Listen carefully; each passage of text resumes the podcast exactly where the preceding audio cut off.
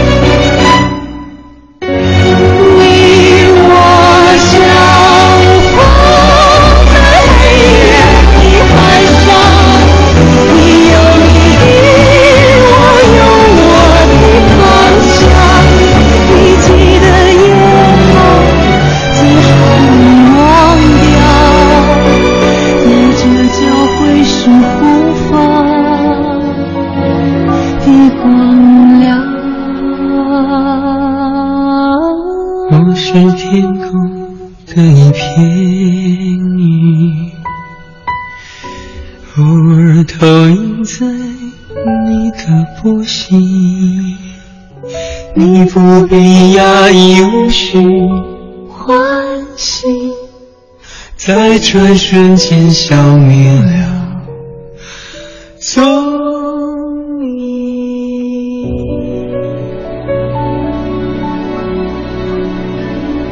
有一段时间，朋友圈的 QQ 签名突然特别流行一句话：“你若安好，便是晴天。”这句话就是来自林徽因的。你若安好，便是晴天；你若幸福，便是终点；你若盛开，清风自来；你若流泪，先失我心；你若未央，安若暖城；你若微笑，日光倾城；你若回忆，半暖轻伤；你若离去，后会无期；你若回眸，一笑倾城；你若不离，我亦不弃。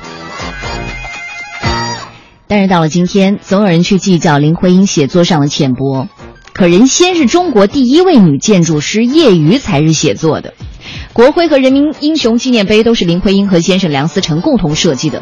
只不过这么多年，我们致力于消费它，给它打造出了一个有点媚俗的形象。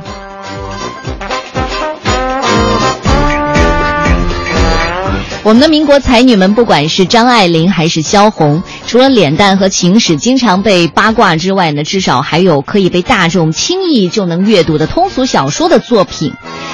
但是说到林徽因的时候，就因为一开始她有一个民国美才女的八卦名号，又因为她学的是一个冷门的专业，那时候是学建筑学的，所以以一个名不副实的民国美才女的八卦定论了。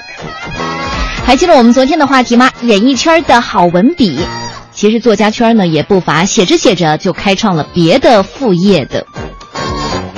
今天我们话题我们要聊一聊张嘉佳，一个写书的，现在都开始卖龙虾了，是这个世界变化太快了吗？不想卖龙虾的导演不是好作家。我们今天的话题，当作家都去卖龙虾了，点点点，欢迎大家造句。当作家都去卖龙虾了，你有没有兼职的可能呢？或者说你还有什么样的才华哈，没有彻底的开发出来？欢迎大家参与我们今天的话题互动，微信公众平台搜索“文艺大家谈”五个字。接下来进入今天的十二点娱乐播报，最新鲜的文娱资讯，最时尚的热点追踪，引爆娱乐味蕾，揭秘娱乐世界，十二点娱乐播报根本停不下来。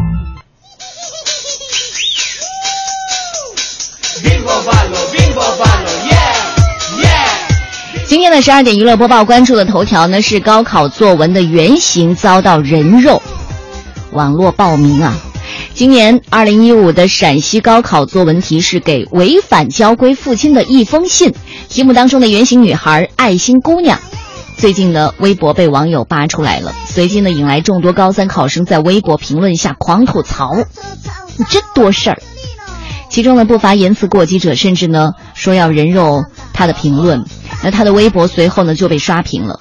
爱心姑娘呢不到半个小时发了三条微博致歉，但是网友都不买账，评论瞬间超过两万多条。无奈之下呢，爱心姑娘只好被迫关闭评论。今年陕西语文作文来源于一则真实的新闻报道，说一位父亲叫老陈，在高速公路上边开车边打电话，旁边的孩子一再提醒父亲不要拨打电话了。可是呢，老父亲不听劝阻，最后呢，孩子就选择报警。警察来了之后呢，对父亲进行批评教育。这个事情呢，在社会引起了争议。作文呢，就要求以此为内容写一封信。这封信呢，要求是八百字的信，可选择给违章的当事人，或者是女儿小陈，再或者是警察写。明确收信人统一以明华为写信人，不得泄密个人信息。没想到的就是这样一道作文题目，让高三的考生愤怒了。随后呢，明华被人肉搜出原型就是微博用户爱心姑娘，并且呢对这个博主进行了恶语相向，疯狂吐槽。六月七号，从十三点十三分到十三点四十六分，短短的半个小时的时间，爱心姑娘的微博连发了三条。他说：“先声明我不是小陈。”随后呢又求放过。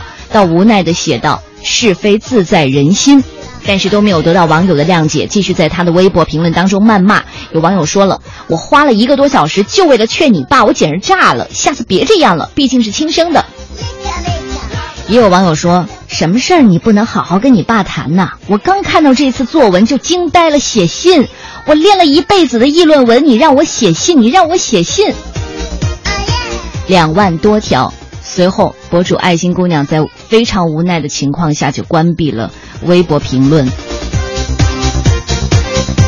生活当中，大家发发牢骚、调侃一下、幽默一下、吐槽一下，我觉得是可以理解的。但是呢，这样去攻击所谓的当事人的做法，只能说明有些考生真心有点作。我倒是建议哈，调查一下这些谩骂者，如果是本届高考生呢，作文可以扣分儿。学问不好可以再学，人品恶劣只能回收处理。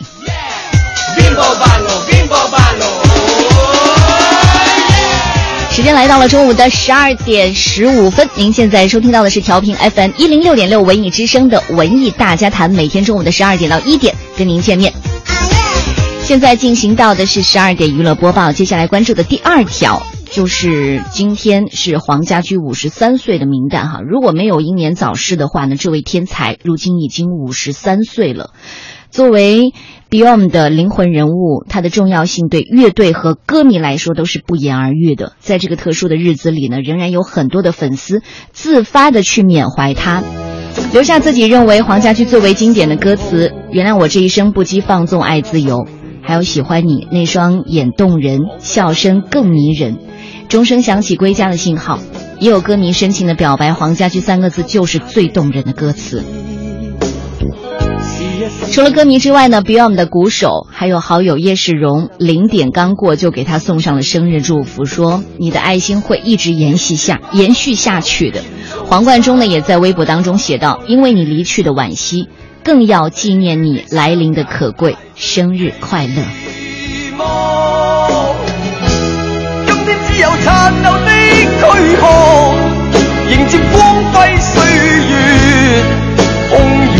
抱紧自由。一生经过彷徨的挣扎，自信可改变未来，问谁又能做到？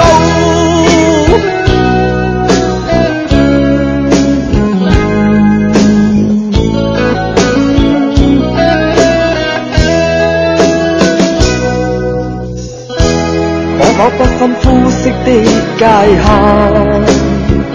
愿这土地里不分你我高低，缤纷色彩闪出的美丽，是因它没有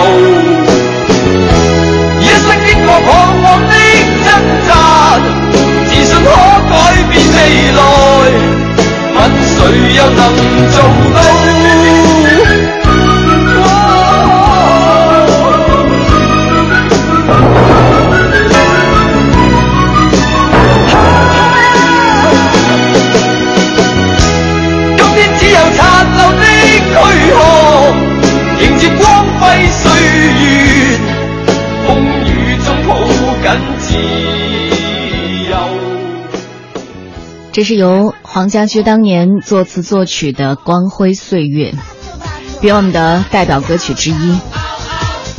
当时象征了抗争和希望，当年的香港精神。您现在正在收听到的是十二点娱乐播报，接下来要继续我们今天的播报哈，关注的就是赵薇了。昨天呢，杜琪峰的警匪新片《三人行》在广州片场开放媒体探班，主演赵薇、古天乐、钟汉良分别在片中担任医生、警官和匪徒。嗯，为了这部新片呢。细节控导演杜琪峰在广州的番禺就搭建了一座两层楼的香港医院，其中呢，护士台、手术室、还有 CT 室、病房这些真实的医疗设施是一应俱全。赵薇也开启了学霸模式，为了演好脑科医生的角色呢，认真的学习脑部手术的操作细节。他不晕血哈、然后钟汉良呢就剃掉了一一半的头发，脸有刀疤的造型相当的亮眼。还有就是古天乐在当中呢继续演他的警察。在拍摄间隙的群访环节当中呢，赵薇首度就前不久孙海英老师炮轰好莱坞按手印是开国际玩笑的事件开口回应了。是他不太了解情况，基本常识还是需要大家知道的。中国剧院跟中国没有什么关系，一九二零年左右就有了。我们去的那时候呢，真的是他八十八岁的生日。他质疑的事件，其实呢都是真的。我们的手印不会放在仓库里，中国游客去了，看到中国演员的手印，能有合影的地方，应该也会挺高兴的。而被问到股票暴暴赚一事，哈，赵薇就匆忙摆手。笑着婉拒了表态。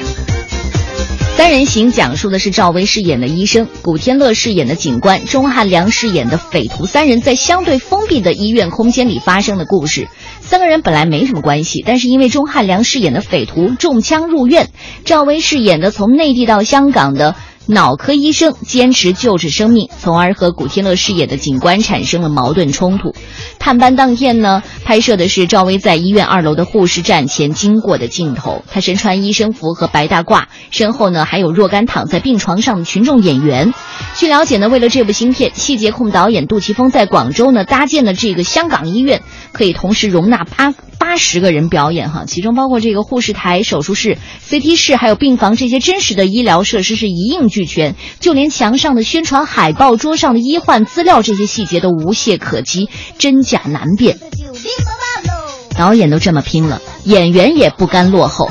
赵薇就开启了她的学霸模式，为了演好脑科医生角色，花了三个月的时间，认真的学习脑部开颅手术的操作流程和细节，力求即使专家在电影院看也挑不出什么毛病，看见血淋淋的器官也不会害怕。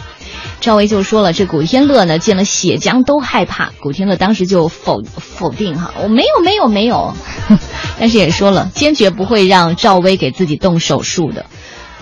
人问他为什么？他说她太漂亮了，眼睛太大了。什么答案呢？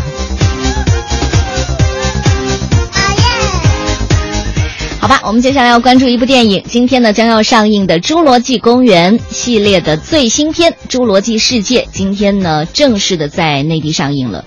那些曾是很多人童年阴影的可怕恐龙们又回来啦！This trip. You're gonna have so much fun. And remember, if something chases you, run.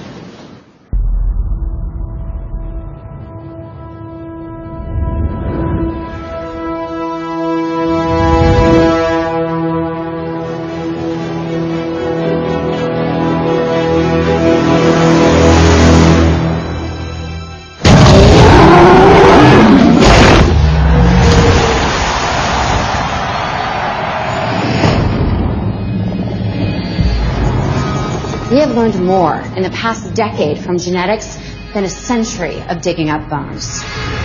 A whole new frontier has opened up. We have our first genetically modified hybrid. You just went and made a new dinosaur? Probably not a good idea. Almost 40 feet high. Really think she climbed out? Depends. On what? What kind of dinosaur they cooked up in that lab? Evacuate the island. She's a highly intelligent animal. She'll kill anything that moves.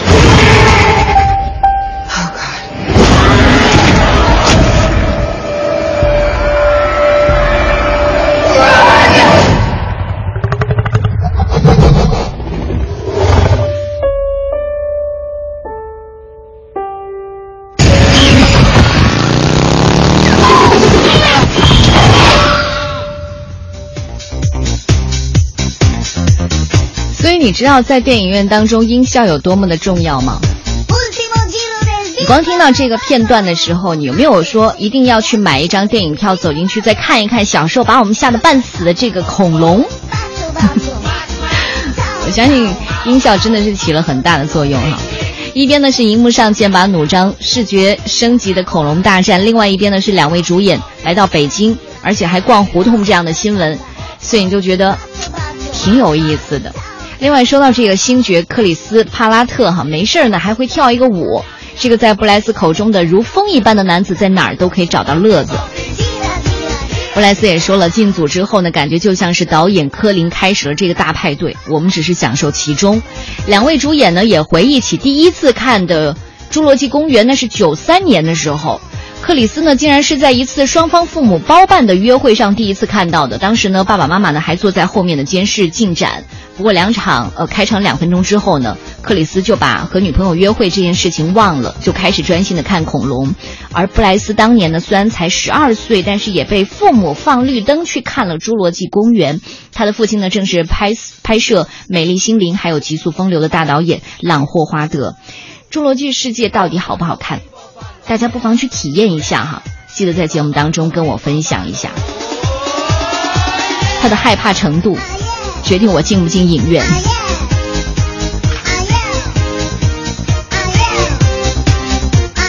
昨天呢，知名诗人、资深的媒体人陈昭华在微博晒出了一张国民老公王思聪和国民岳父韩寒以及万万没想到的导演教授易小星三个人的合照，并且调侃说：“据说百分之九十以上的小美女呢，都要求把这张照片中间那位爷们儿 P 成他。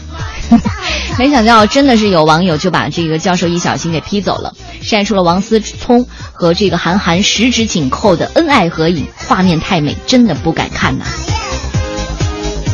据报道呢，这次呢，韩寒会担任电影《万万没想到》的首席艺术指导兼客串，俗称 CAO。而王思聪呢，这自称是《万万没想到》的超级粉丝，两人在发布会上遇见，也算是一种缘分吧。不过，不知道你有没有看到这张照片？我真的没有想到王思聪这么腼腆，真的没想到。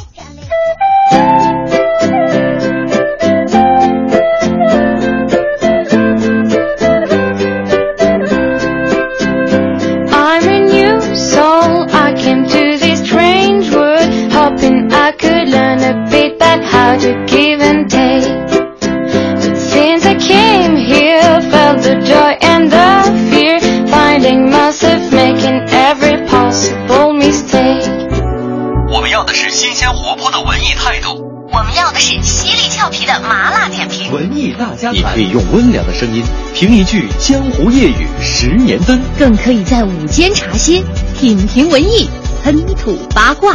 中午十二点，文艺大家谈，与特立独行的文艺视角不期而遇。不期而遇。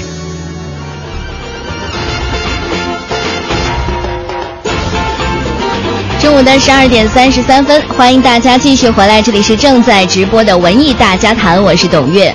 还记得我们今天的话题吗？好像貌似不太文艺，但是如果说作家都去卖龙虾了，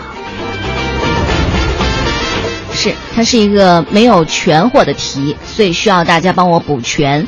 欢迎造句。当作家都去卖龙虾了，点点点。欢迎参与我们今天的话题互动，微信公众平台搜索“文艺大家谈”五个字。今天呢，你要是在度娘里搜索张嘉佳，搜索的头条呢就是某东的网上商城，因为在那里呢，今天张嘉佳的小龙虾开张了。为此，我们希望可以采访到张嘉佳本人，但是因为呢，他现在已经为了他的新电影《摆渡人》进组了，嗯，一时半会儿呢联系不上，所以呢，通过他的助理曹伟仪回答了我们部分问题。他因他就喜欢吃嘛，然后他特别喜欢小龙虾，所以就跟他的朋友一起做了这个事情。他是本来生活原来的那个最开始一起创业的一拨人之一，蒋正文。他从什么时候开始有这个想法到我实施？这中间大概多长时间了？其实他们十年前就一起，因为他很爱吃小龙虾嘛，他的朋友就老经常去他家里去吃小龙虾。好多朋友就跟他讲说，要不然你来卖小龙虾吧。这个事情十年前就有过了。就有想法，但是现在才实现。其实佳佳还是这个小龙虾这个事情，他昨天发的微博也写了，不是他的梦想，也不是他的事业，只是因为喜欢而已。然后他希望做的事情，还是要去拍电影、去写书。呃，今天应该是第一天开张营业是吗？现在 现在怎么样了？预售应该是十一号，哦，因为我还没有看数字，因为我们这边主要做他就是作家的那个经济，然后。小龙虾应该是有其他公司在做，啊就是因为他喜欢，他就想去做这个事情。因为他喜欢，就是想去做这个事儿。我们今天也尝试联系张佳佳的朋友之类的哈，后来大家都说实在没时间，我们都去送龙虾去了。张嘉佳到底是谁？给大家脑补一下，他是一九八零年出生，江苏南通的作家、编剧。现在呢，有了新的身份，是导演，当然还有卖小龙虾的老板。毕业于南京大学，大学毕业之后呢，担任过杂志的主笔、电视编导等等。十年前出版了首部长篇小说，几乎成了英雄。二零一零年的时候出版小说《情人书》，二零一一年首次担任电影编剧，凭借《刀剑笑》获得第四十八届台湾金马奖的最佳改编剧本的提名。到二零一三年，出版书籍《从你的全世界路过》，一年销售超过了四百万册，创下单本小说的历史记录，并入选第五届中国图书势力榜文学类的。十大好书。去年夏天担任《非诚勿扰》的现场点评嘉宾，同时出版《让我留在你身边》，预售当天夺得了预售排行榜第一名，半年销量突破了八十万册。今年张嘉佳自编自导的电影《摆渡人》，编剧及兼职电影《从你的全世界路过》。张嘉佳到底是谁？你知道张嘉佳吗？你不刷微博吗？知道。难道你不看《睡前故事》吗？不看，简直不学无术，至此。南京大学毕业，二零一一年金马奖最佳改编剧本的提名，被称为微博上最会写故事的人。他的书横扫当当、亚马逊和京东三大榜单的第一名，一百五十万次的微博转发，超过四亿次的阅读。这下你终于知道了吧？谁是张嘉佳？但是我知道你想要了解的不止这些。他有南大第一才子的称号，在去年的时候甚至被评为是张嘉佳年，因为他在这一年囊括了出版界所有的奖项，而且呢还是去年中国作家富豪榜的首富。不过人说了，作家首富呢只是刷一种存在感。从你的全世界路过，去年销售是四百万册，是十年来最好的卖座的销量最高的小说。但是你知道吗？这本书正版卖了四百万册，盗版也卖了四百万册。不管你是不是刷过微博、看过，或者说关注过张嘉佳哈，包括他的小夫妻天天恶战，这个我倒是追了有一段时间了。还有就是睡前故事。确实哈，我在看小夫妻天天恶战的时候，开头这样写的：最近我租了个房子，两室的，另外一间是一对儿小夫妻，他们好像才毕业不久，估计都没找到工作，于是每天打架来发泄剩余的精力。动静无比之大，而且招数层出不穷。刚搬进去那天，当天晚上就爆发了。这是当时的一个开头了，然后一夜之间呢，就拥有了二十万的粉丝。当时呢，就有网友评价说：“哈，他能把吵架升华为艺术，突破了我对中国语言的理解。”但人张嘉佳是这样说的：“大家了解我的可能主要的身份，一个是作家，另外一个是编剧。其实我有蛮多身份，可能 很多人都不知道。你包括，包括话剧，我我还做过杂志，但是做了两期就倒闭了。而且我做过十多年的电视，从编导、后期到啊策划，到总导演，到制作人，我都我都承担过。那你包括写作。”和编剧，他们这两个工作里面都有一个共同的特点，就是都是要靠写字。那所以我对自己现在的现在的说法就是，我说我是一个写字的人。那这个一定是我最满意，或或者说是我最喜欢的。曾经有记者替我做过一个很有趣的统计，他说张嘉佳你写了十多年，我替你算过，从剧本到小说到散文。到各种各样的策划案都算进去了，一共大概五十多万字。如果你除以你这个十几年的天数，张佳佳，你每天写的只有一百二十多个字，发一篇微博还不够。我说，确实是这样。我可能两三年不写，但是去写一本书的话，可能只需要大概一个月左右的时间。那我本人是情绪型的写作，我我觉得自己想写的时候我才写。因为你自己心里面一定是啊有蛮多东西在澎湃的时候，它自己会汹涌出来。那灵感这个东西，你不太好去解释。那我觉得你去，我能找到这个生活中的美的东西，我把它呈现给你，并且这个美带来的伤害、带来的苦痛、带来艰难跋涉，我同样一并呈现给你。这就是我的初衷，并且是啊，我就是这么去完成的。张嘉佳自己说了，我就是一个写作的人。别把我神化了，是作家嘛？通常呢，除了文艺之外呢，还有一点情绪。情绪什么时候来呢？我们也不知道。但是我昨天哈，在张嘉佳的微博上，在他的博客上呢，看了这样一则非常文艺的龙虾广告软文之后，我真的不能不佩服啊！我念一段吧，在许多年里，我去了许多的城市，吃了许多家小龙虾。最庆幸的是，有一颗吃货的心，什么都无法阻挡。美食和旅行可以抵抗全世界的悲伤。最难过的是，为什么有这么多事情要阻挡、要抵抗？要用这样一颗心去生长。那时候穿行在喧嚣的街道，忽而白天，忽而黑夜的，食物的香气把记忆都给忘了。一杯杯的酒让我忽略自己应该去哪里，如今在哪里？坐在火车上，像坐在一双筷子上，呼啸着冲向地平线。留下记录的有四百多家的龙虾店，觉得味道好就找老板软泡硬磨，能否透露一些秘方？还记得长沙巷子大排档。老板挂着金链子，纹身被抹掉一半，他说太疼，另外一半就算了。他说判四年出来，幸好留着手艺，开馆子生意越来越好，但不打算做分店，因为已经很满足。还记得南京郊区的一串拆迁房，老板技校毕业找不着工作，女朋友掏钱开了一家小龙虾馆，可他手艺不行，疯狂的钻研，居然发现用薯片儿炒龙虾味道美妙，因为薯片的调味料又重又满。五花八门，眼花缭乱。蛋黄龙虾、南乳龙虾、蒜泥龙虾、盐水龙虾、咖喱龙虾、油焖龙虾、清蒸龙虾、炭烤龙虾、竹筒龙虾、红烧龙虾，我一家家吃过去，一个个听过去，一场场醉过去，终于想停住脚步。大部分的想通，只代表了放弃。我放弃追踪往事了。我们在某个阶段会疯狂的热爱一样东西。而这个世界上值得热爱的东西太多，等到我们发现这一点，就不会畏惧失去。你看，人要卖小龙虾，得铺垫多少啊？我只念了一小部分哦。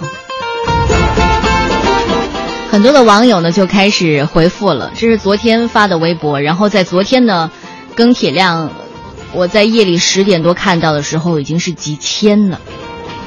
Z 小姐说了，张嘉佳做你的粉丝真的好心累。你出书的时候我得去买书，你拍电影我要去奉献票房，现在你卖龙虾，我还得省下两天的生活费去换一份龙虾。我只想说，你送吗？你送吗？我今天采不到你，采访不到你哈。嗯，我们今天甚至说，哎，我们要不然打一个电话，然后让送货的小哥来聊一聊张嘉佳吧。还有南顾说了，不要把理想寄托在某人或某物身上，因为人和事都是会变化的。你应该做一些更靠近自己的事，然后让爱你的人主动靠过来。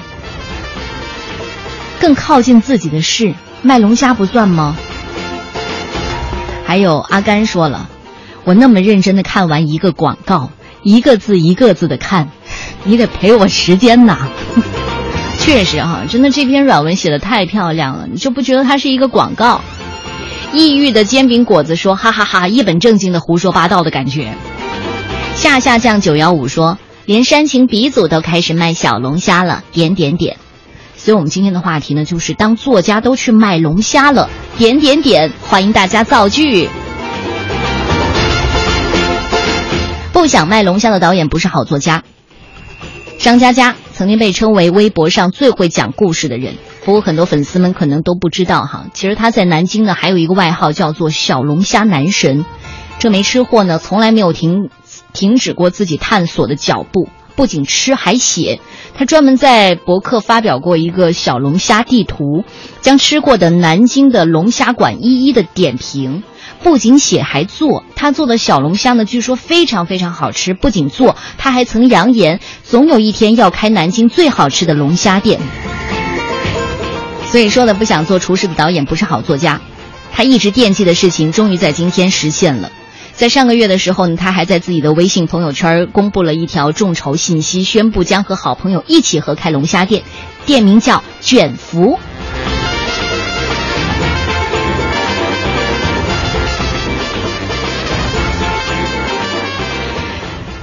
说到他也曾经做这个小龙虾哈，这十年来，刚才他的这个助理也说了，十年来朋友冲去他们家的时候呢，都是为了去讨一个秘方，或者是吃一口他做的小龙虾。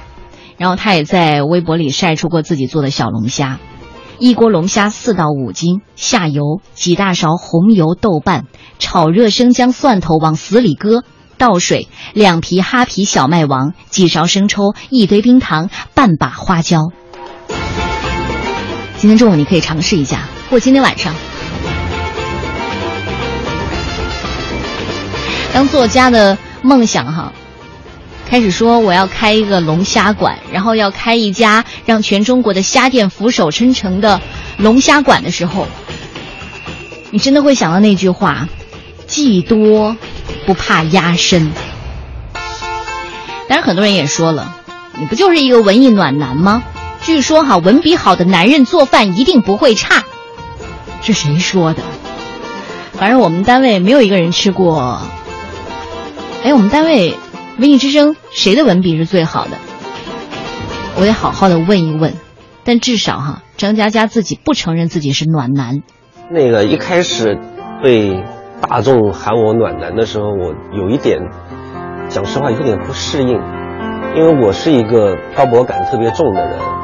那你用暖男来形容我的时候呢，我当时觉得蛮震惊的，我觉得自己的被颠覆了。我包括《全世界》这本书，从你的全世界路过这本书，为什么会有蛮多人说啊，它有治愈或者它有温度？其实，在这本书里面，甚至每一篇小说的结局。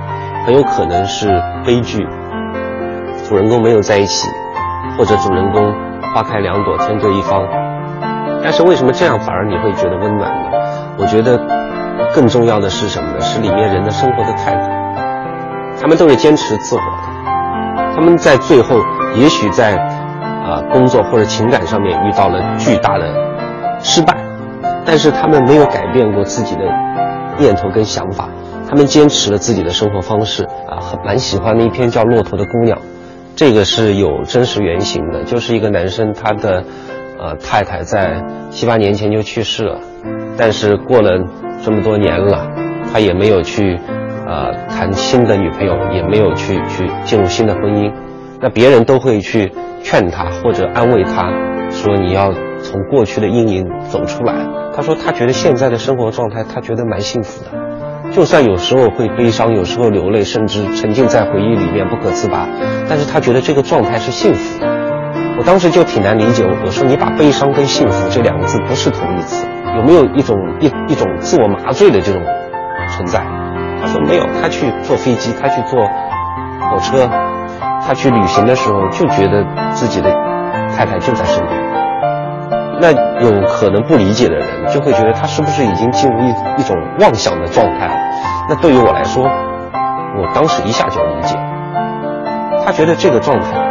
他是感受到幸福的味道的，你没有必要去把它拔出来。他也在那边跟我说：“他说我为什么要走出来？我觉得现在很好。你你们所有人眼中的悲伤，跟我体会到的悲伤是两个概念。所以你说暖，它不一样。它可能一杯咖啡带给你的温暖，一杯牛奶带给你的温暖，甚至一碗米饭带给你的温暖，都是不同的。”看你需要哪一种。文艺男神，今天可以改名字叫小龙虾男神。我刚才说了，文笔好的男人做饭一定不会差，因为这两种技能呢，都需要你有细腻的观察能力，还有那种缠绵的柔情。据说呢，张嘉佳的龙虾呢，可以让舌尖欲罢不能。那些年，他们家厨房上空经常飘荡着一句话，或者说一句惨叫。给老子留一点！真的，口味都很文艺。据说呢，张嘉佳打算呢按照二十四节气来制定不同的龙虾口味儿。初期呢，店里只有三种口味儿，一个是惊蛰，一个是立夏，一个春分。惊蛰呢就是他们家独家秘制的那种口味儿，然后立夏呢是他跟一位四川师傅要来的很棒的麻辣味儿，还有春分呢就是清水龙虾，佐料少，味道纯。当然也是花了很大力气才尝试出来的。至于其他的节气，以后会陆续的推出。来看看大家都怎么说吧。丑丑说：“作家都去卖小龙虾了，我们还有什么不能做吗？大胆的去干自己喜欢的事儿吧。”双叶武长安说：“当作家都去卖小龙虾了，龙虾就透着文青范儿。当作家都去卖小龙虾了，就提升了整个龙虾业的文化水准。”还有七英说了哈，哎，我就知道张嘉佳是那谁的男朋友，就是让那个二狗哥很伤心的男人。带上我的爱，你听得出他是王珞丹唱的吗？星海闪亮着金色的寂寞，今晚。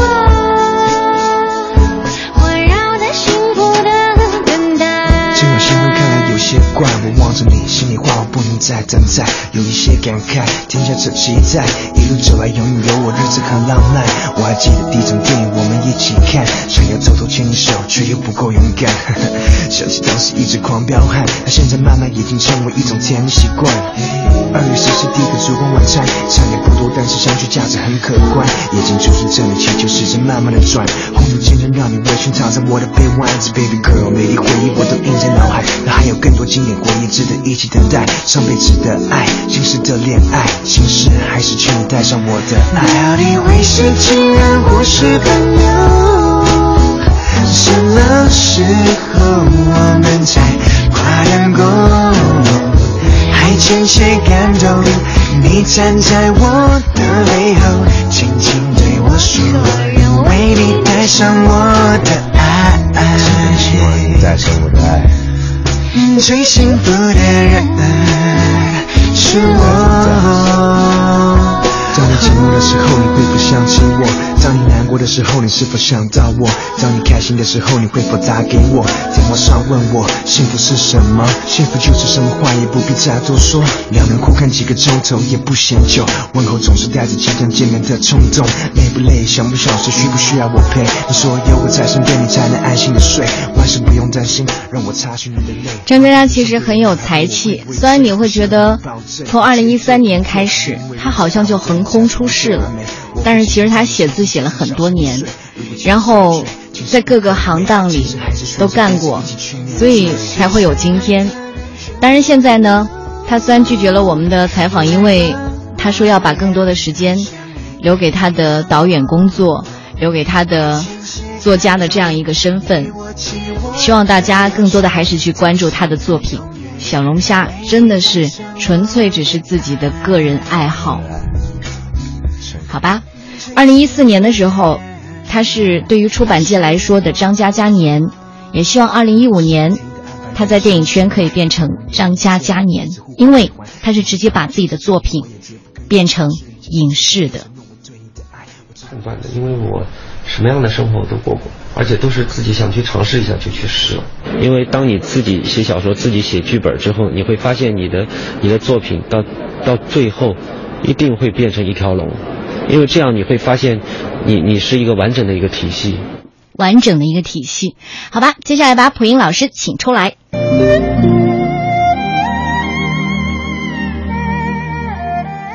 老普的好朋友罗振宇曾经说过，在互联网时代，最牛的人是说不清楚自己职业的人。他推崇的人才是 U 盘式的工作方式，自带系统，随意插拔，走到哪里都有自己的用武之地。身兼的职业越多，生存能力越强。汉字兼职的兼是一只手抓住两只稻禾，原意呢是收割庄稼。兼这个汉字告诉我们。一只手抓的稻禾越多，效率越高，收获越大。张嘉佳作为一个作家，把小龙虾卖出了文艺范儿，不知道能不能像他的书一样畅销。这是一个卖概念的时代，文艺范儿的小龙虾毕竟和鬼街的马小差着档次。互联网营销的文艺了的马小还会火吗？老普真的是很好奇啊！一只手抓住两只稻禾是尖。抓一只稻禾呢，是秉承的秉，秉呢是专心致志做好一件事。老派人士像老普这样的人，是秉承精诚所至、金石为开的理念的，觉得一生能做好一件事就很不容易了。但是在互联网时代，这种理念显然是过时了。好在这是一个多元的时代，你可以选择投机，也可以选择坚守。坚有坚的暴力，秉有秉的寂寞。都是一种活法，煮文艺范儿的小龙虾大麦。今日汉字，接。谢谢谢谢普英老师。就连张佳佳自己都说了，学生党们生活费就留着买书，呃，交女朋友、重修缴费，还有就是社团活动。等你们上班了，钱包有余力了，再去买这些额外的东西吧。上班族们，如果你们可以的话，不妨试一下，真的很好吃。对于我自己来说，我喜欢，我想和你分享。好吃你就和小伙伴们分享，不好吃的话我也没办法赔给你。别害怕孤单，你要学会对热爱的东西不遗余力。好，这就是本期的文艺大家谈，明天我们再见。